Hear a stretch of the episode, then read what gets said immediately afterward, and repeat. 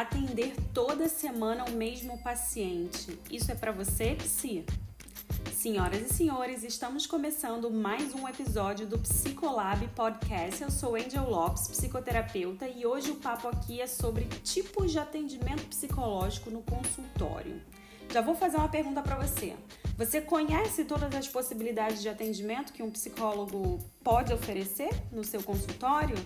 Será que precisa necessariamente encontrar toda semana o cliente, o paciente? Conta pra gente, conta lá na hashtag TeamPsicolab no nosso Instagram, que é o arroba psico.lab. Então eu vou começar contando uma história para vocês, uma história de um colega psicólogo, um colega de profissão. É, eu trabalhei por muitos anos numa clínica de neuropsicologia no Rio de Janeiro, né? A clínica do Dr. Paulo Matos. É, eu trabalhava lá com é, reabilitação cognitiva é, como psicoterapeuta é, cognitivo-comportamental também. Mas ali tinha uma equipe muito grande, muito estruturada de neuropsicólogos, porque o grande serviço dessa clínica, essa, clínica é uma clínica do Rio é, muito conhecida, né? Ela já está há muitos anos no mercado, é, é, entregando esse serviço assim com, com uma alta é, é, excelência mesmo, é uma clínica de excelência em avaliação neuropsicológica, em testagem neuropsicológica então tinha uma equipe grande ali de neuropsicólogos e psiquiatras, fonodiólogos, tá? Então é, eu conheci o Gabriel lá, que na verdade é, é meu amigo, se tornou um grande amigo. E o Gabriel, ele tinha uma formação sólida, ele se formou na UFRJ, ele fez vários estágios, ele de fato é, fez todo o caminho para se tornar neuropsicólogo, inclusive ele tem a titulação né, do, do Conselho de psicologia, uma prova que você pode fazer. Ele tem esse título de especialista de neuropsicologia. Ele é pesquisador, né? O, o Gabriel tem mestrado, tem doutorado, com, com tese é, é, no assunto de neuropsicologia e testagem.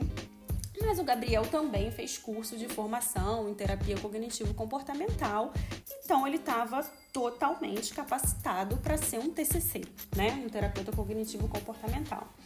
É, em algum momento ali da vida profissional, o Gabriel resolveu tentar é, ser terapeuta também, oferecer esse um, trabalho também, né? Além da avaliação neuropsicológica. Então, como é que é a avaliação neuropsicológica? Como é que é a testagem, né? Você geralmente vai encontrar o, o paciente é, algumas vezes, né? Talvez seis vezes, dez vezes, quatro vezes, enfim, dep depende do protocolo de, de avaliação. É, mas não muito mais do que isso, né? Você não vai ficar um ano fazendo testagem com, com um cliente, com um paciente. Então, são pacientes rotativos, né? Então, a, a interação que você tem ali também é uma interação breve no sentido de que é, você está usando a ferramenta do teste ali, né? Não é psicoterapia, é um processo completamente diferente. Obviamente, todo mundo que está ouvindo aqui é psicólogo, sabe muito bem do que eu estou falando, porque já fez a aula, né, de testagem, enfim, já, já foi treinado em várias testagens, então vocês sabem exatamente do que eu estou falando. Porém, alguns psicólogos que estão ouvindo têm um interesse em ser psicoterapeutas, mas não tiveram essa experiência, porque nem sempre a pessoa na faculdade é, faz um estágio, né, em psicologia clínica, enfim. Então, algumas pessoas imaginam como é que é a psicoterapia, como é que é o é, dentro do o que acontece dentro do consultório, né? Mas você não sabe muito bem direito o que, que é. Então, enfim, Gabriel foi voltando ao Gabriel. Gabriel foi, é, se jogou, mergulhou na psicoterapia, né? Começou ali com um paciente, dois, três. Gabriel é muito bom, né? Gabriel é bom em tudo que ele faz, né? Então, é, é, é nunca tive dúvidas que ele seria um TCC maravilhoso também, até porque tinha uma, uma formação bem sólida. É, mas um dia, Gabriel chega para mim e fala assim: Nossa, TCC não é para mim, psicoterapia não é para mim Ué, mas por quê? Que, que tá com alguma dificuldade? Quer que eu te ajude? Vamos, vamos trocar aqui uma ideia tal. Eu tava, né, achando que era alguma questão, assim, dele como psicoterapeuta, alguma crença, né? É, de, de utilidade ou de frustração, de rejeição, né? Aquela como boa psicoterapeuta já começa a criar, né? Nossa, quais serão as crenças distorcidas? Vamos, vamos trabalhar, vamos nos ajudar. É, e na verdade o Gabriel foi muito simples assim, direto. Ele falou assim: "Cara, eu não tenho saco para acompanhar uma pessoa toda semana. Toda semana a pessoa vem aqui e, e a psicoterapia ela não tem um resultado extremamente rápido e imediato, né? Você não tem um objetivo como na testagem que ele inicia e termina na mesma sessão, né? Por mais que você tenha um protocolo de várias sessões, né? Às vezes a pessoa vai voltar várias vezes lá, você vai começar e vai terminar um teste, né? Você tem um resultado um pouco mais imediato do que a pessoa foi fazer para ali. A psicoterapia é um processo, né? A psicoterapia, o cliente vai e volta, ele avança e volta, ele dá um passo para frente, ele dá três para trás, né? Ele tem as questões dele que justamente ele tá ali na psicoterapia para ele tentar, né, é, é, se livrar, né, se colocar de outra forma di, diante, né, do, do é, diante assim, né, das dificuldades dele e o terapeuta dá a mão e vai, né, e vai na, na velocidade, né? Isso, isso é uma grande característica que nós psicoterapeutas precisamos ter, né? A paciência de também ir na velocidade do nosso cliente, do nosso paciente. É óbvio que às vezes a gente também dá um ritmo porque ele precisa disso, né? E você cada vez mais com mais experiência você vai entendendo quem é o paciente que precisa de um ritmo né, para ele poder ir mais, é isso que ele tá, tá buscando ali. E quando você também tem que respeitar a velocidade de mudança do paciente. E aí o Gabriel, quando se deparou com isso, com a velocidade que é muito mais lenta, né, do que por exemplo de, de uma testagem, é, aquilo bateu nele como, ah, isso não é para mim isso não é para mim, sabe? Eu não, eu não tenho saco para esperar. Vou ficar um ano, um ano, dois, três, sei lá, com essa pessoa até que ela realmente, né, de fato faça essa grande modificação da vida dela. E eu achei muito curioso isso, porque isso nunca tinha passado pela minha cabeça. Eu, eu lá desde o início da faculdade, eu tinha esse sonho, esse tesão, né, em ser, viver de consultório e tal. Na verdade, eu comecei querendo trabalhar com recursos humanos. Né? O meu primeiro estágio foi de iniciação científica, foi em pesquisa no segundo período, mas no quarto período eu já consegui um estágio remunerado em recursos humanos, né? numa escola, mas era na área de recursos humanos. E dali eu fui para uma empresa bem grande de recursos humanos, a Petróleo Piranga, que eu fiquei lá quase dois anos. Mas foi no, no estágio de RH que eu entendi que RH não era para mim, que eu não queria fazer aquilo da minha vida. E eu já estava tendo aulas, né, de, de é, é, psicoterapia, né, de teoria. É, até que eu, que eu tive aula de terapia cognitivo-comportamental e me encontrei totalmente e comecei, né, a, esse sonho ali. Isso já talvez no sexto período da faculdade, esse sonho de viver de consultório, né? E aí nos últimos períodos da faculdade, acho que quase nos dois últimos anos, eu realmente entrei para o departamento de psicologia para fazer todo o meu estágio em psicologia clínica, né, na, com um professor que é, supervisionava nessa área de terapia cognitivo comportamental. Então teve seleção, prova, enfim.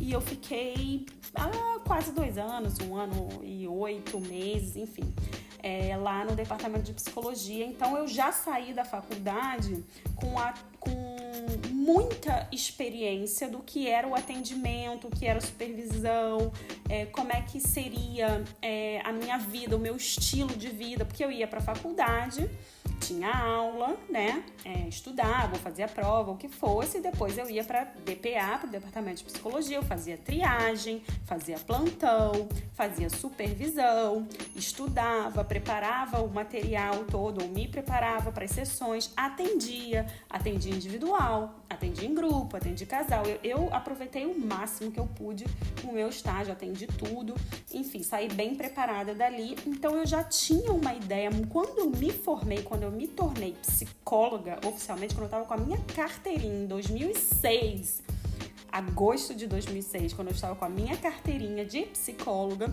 eu de fato já tinha quase dois anos de experiência em clínica. Eu já tinha total clareza de como seria a minha vida vivendo de consultório. Eu só tinha que fazer isso acontecer na, na, na área privada, né? É, realmente investir no meu consultório, enfim, construir um consultório sólido. Aí só para vocês entenderem a história, a minha história aí, eu fui trabalhar em RH, porque eu tinha um background grande, consegui um trabalho, porque eu não tinha dinheiro para abrir um consultório. Então eu fiquei lá e cá, eu, eu trabalhava até as 5, 6 da tarde e depois eu ia atender. Eu tinha pouquíssimos pacientes, né, ali no primeiro ano. É, e assim foi, até que eu pude trocar uma coisa pela outra, entrei no mestrado, enfim, e aí segui o meu caminho. É, mas eu, por que, que eu tô falando tudo isso aqui? Para vocês entenderem que quando eu me formei, eu já sabia o que, o que era psicoterapia, o que era o estilo de vida de um psicoterapeuta, o que me esperava é, e essa sensação, né, de nossa, eu vou ver essa pessoa toda semana, por um ano, por dois anos, eu também já tive na universidade, porque eu fiquei muito tempo fazendo estágio, né? Então isso é muito legal, isso é uma dica muito legal. Se vocês ainda estiverem na faculdade ou se vocês estiverem fazendo formação para trabalhar é, em consultório, tentem absorver o máximo desse estilo de vida para vocês se, vocês se colocarem nesse lugar, né? E não fazerem é, é, se colocarem na situação de, depois de formado, né, começar um consultório, você nem sabe o que te espera, né? Então a gente imagina né, o que, que acontece dentro de um consultório, mas a gente não sabe. Talvez é, tenham algumas características mesmo, eu acho que a paciência é uma delas, sem dúvida nenhuma. Você, como psicoterapeuta, você tem que exercer muito a sua paciência. Você realmente tem que ter uma empatia, não só uma empatia de entender a situação e de alguma forma tentar se colocar no lugar do seu paciente para ajudá-lo, né? Você tem que se colocar e não tem que se colocar, né? Porque é, ele tá ali para justamente você mostrar alguma coisa que ele talvez não tenha, né? Então você não pode estar tá exatamente no lugar dele. Então você tem a empatia e a contra-empatia, né? Que você tem que trabalhar esses dois conceitos dentro do consultório com, com o seu cliente, com o seu paciente. Mas falando só de você, de características suas, assim, exclusivas, a paciência, sem dúvida nenhuma, é uma habilidade que você precisa ter, que você precisa é, é, é, ter essa noção de que você vai ter que dar a mão para a pessoa e caminhar numa velocidade que muitas vezes não é a sua velocidade, né? Além, obviamente, que tem pacientes que vão te irritar um pouquinho, você vai ficar pau da vida, né? Porque você fala 500 vezes a mesma coisa, a pessoa não faz. Tudo isso são características suas que você vai ter que trabalhar em supervisão, em mentoria, né, em, em grupos, né, com, com outros é, psicólogos também, porque todos nós passamos por isso. Então é isso, gente. Eu espero que vocês tenham é, gostado dessa história, uma história verídica, tá? É verdade essa história. Eu quis trazer elas para é, essa essa história para vocês só para fazer uma pontuação aqui no sentido de começar essa reflexão, né, do, do se, se atender toda semana o mesmo paciente é para você ou não, né? Comecem a fazer essa reflexão ou se informar em relação é, qual, quais são os tipos de atendimento, quais são as possibilidades de atendimento que um psicólogo pode oferecer usando a titulação, né? Esse título que é protegido de psicólogo, né? É, você necessariamente é, precisa oferecer um serviço que você vai ver semanalmente, você pode fazer um protocolo diferenciado. É, pesquisem sobre isso. Eu vou fazer, nós vamos fazer outros podcasts falando disso também, se vocês quiserem. É, comentem lá na hashtag a gente pode falar um pouquinho mais, a gente pode trazer já a informação mastigada para vocês, mas seria muito legal se vocês corressem atrás e tentassem entender é, como é que funcionaria para vocês isso. Tá bom? Então é isso, Psi. Vamos finalizar esse episódio por aqui e eu te vejo no próximo Psicolab Podcast.